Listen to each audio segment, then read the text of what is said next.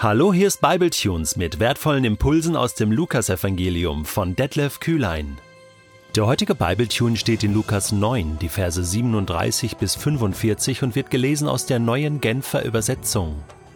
Als Jesus mit den drei Jüngern am nächsten Tag den Berg hinunterstieg, kam ihm eine große Menschenmenge entgegen.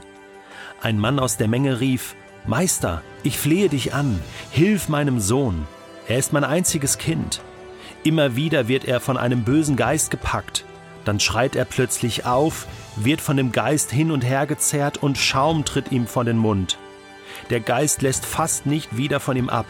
Er richtet sein Leben noch völlig zugrunde. Ich habe deine Jünger gebeten, den Geist auszutreiben, doch sie konnten es nicht. Was seid ihr nur für eine ungläubige und verkehrte Generation, erwiderte Jesus. Wie lange soll ich noch bei euch sein und euch ertragen? Bring deinen Sohn her. Sowie der Junge in die Nähe Jesu kam, warf ihn der Dämon zu Boden und riss ihn hin und her. Aber Jesus trat dem bösen Geist mit Macht entgegen, heilte den Jungen und gab ihn seinem Vater zurück. Alle waren überwältigt von der Größe Gottes. Die Leute waren voller Staunen über alles, was Jesus tat. Er aber sagte zu seinen Jüngern Prägt euch gut ein, was ich euch jetzt sage der Menschensohn wird in die Hände der Menschen gegeben werden. Doch sie konnten mit dieser Aussage nichts anfangen. Was damit gemeint war, war ihnen verborgen. Sie begriffen es nicht, wagten aber auch nicht, ihn danach zu fragen. Vom Berg der Herrlichkeit zurück in den grauen Alltag. So ist es Jesus und seinen drei Jüngern ergangen. Und dann erlebt Jesus eigentlich etwas, was für ihn alltäglich war, nämlich jemand kommt, bittet ihn um Heilung, bittet ihn um ein Wunder. Eigentlich ganz normal, oder? Ein, zwei Dinge sind in diesem heutigen Text, in dieser heutigen Geschichte anders als sonst. Das erste ist, zunächst einmal wurde Jesus selber gar nicht gefragt. Er war ja nicht da. Inklusive seiner drei Jünger seines Kernteams, Petrus, Johannes und Jakobus. Das heißt, die anderen neun sind irgendwie da in Caesarea Philippi zurückgeblieben und haben sich ein paar Tage die Zeit vertrieben. Und dann wurden sie gefragt, hey, ihr seid doch auch Jünger von diesem Jesus. Schaut, wir haben hier jemanden, der ist besessen von einem Dämon, ein Kind. Seid ihr Jünger von Jesus? Ihr könnt ihn doch bestimmt auch heilen. Und dann haben sie gesagt, ja, natürlich, klar. Und sie haben gebetet und sie haben dem Jungen die Hände aufgelegt und sie haben dem Dämon geboten und nichts passierte. Boah, das ist krass. Ich versuche jetzt gerade genau diese Perspektive einzunehmen. Denn mir geht es manchmal auch so, dass ich mich so fühle wie diese neun Jünger. Vielleicht war es Thomas, der vorgeprescht ist, oder vielleicht Bartholomäus oder Matthäus vielleicht. Keine Ahnung. Vielleicht haben es alle neun versucht, inklusive Judas. Und keiner konnte dem Jungen helfen. Was für eine Blamage. Oder? Also nicht vor Gott, aber man verliert irgendwie sein Gesicht, man, man denkt, ja doch, das kann ich auch und man betet und in dieser Macht von Jesus und dann passiert nichts. Ja, das ist mir auch schon so gegangen. Und dann frage ich Gott, was, was ist los? Willst du nicht? Kann ich nicht? Was ist dein Plan? Was ist das Problem hier? Wir wissen nicht im Detail, wie es gelaufen ist. Ich stelle mir das nur so vor. Und ich fühle mich dann auch so oft so machtlos und genauso ist es ja. Ohne Jesus sind wir machtlos. Er hat alle Macht im Himmel und auf Erden. Und jetzt kommt Jesus zurück und erfährt davon. Und jetzt ist das Zweite, was interessant ist, seine Reaktion. Die ist schon ganz schön heftig, oder? Also er kommt zurück und was sagt er genau? Was seid ihr nur für eine ungläubige und verkehrte Generation? Wie lange soll ich noch bei euch sein und euch ertragen?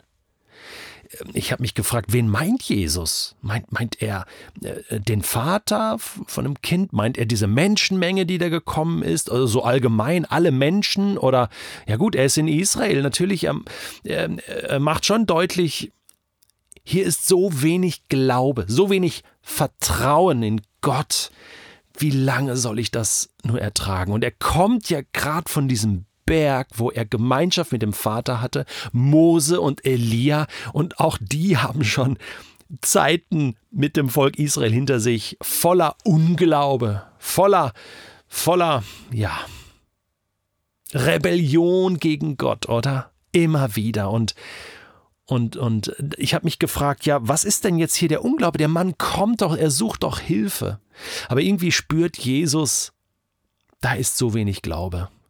Da ist so viel kaputt, da sind so viele Menschen, die, die besessen sind von Dämonen. Also, was ist denn da los in Israel?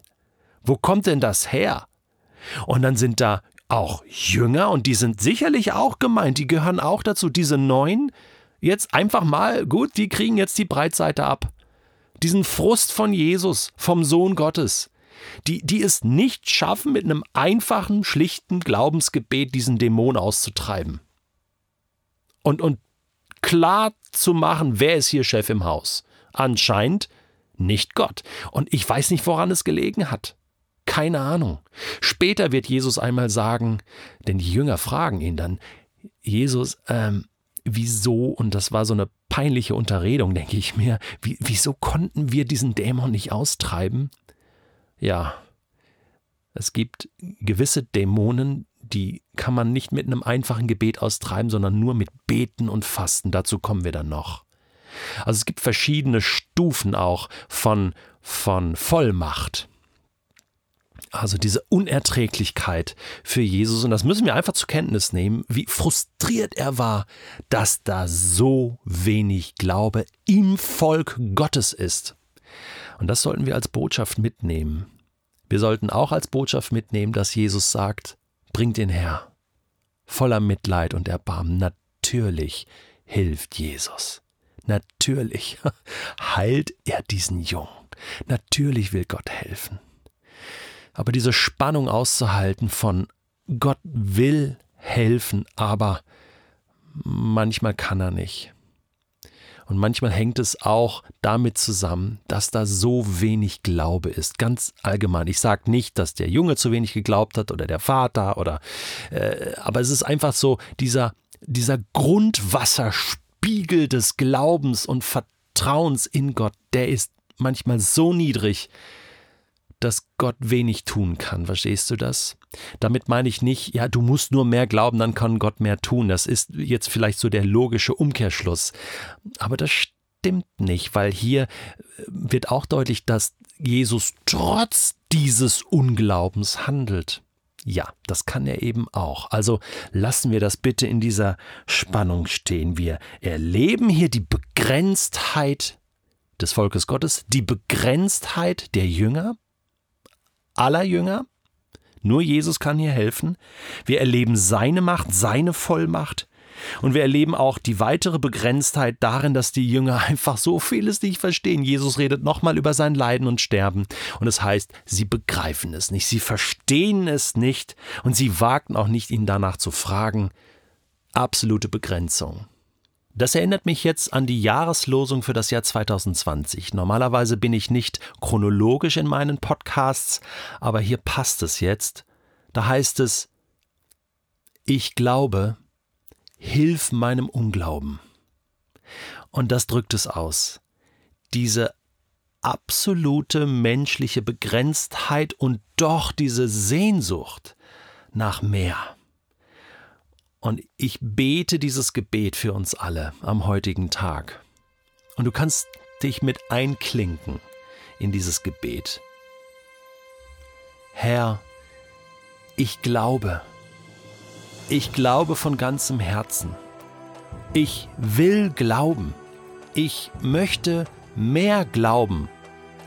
Ich möchte glauben, dass dir alle Dinge möglich sind. Hilf meiner Begrenztheit auf. Hilf meinem Unglauben auf. Begegne du mir in meinem Unglauben und hilf mir, dass ich dir mehr vertrauen kann.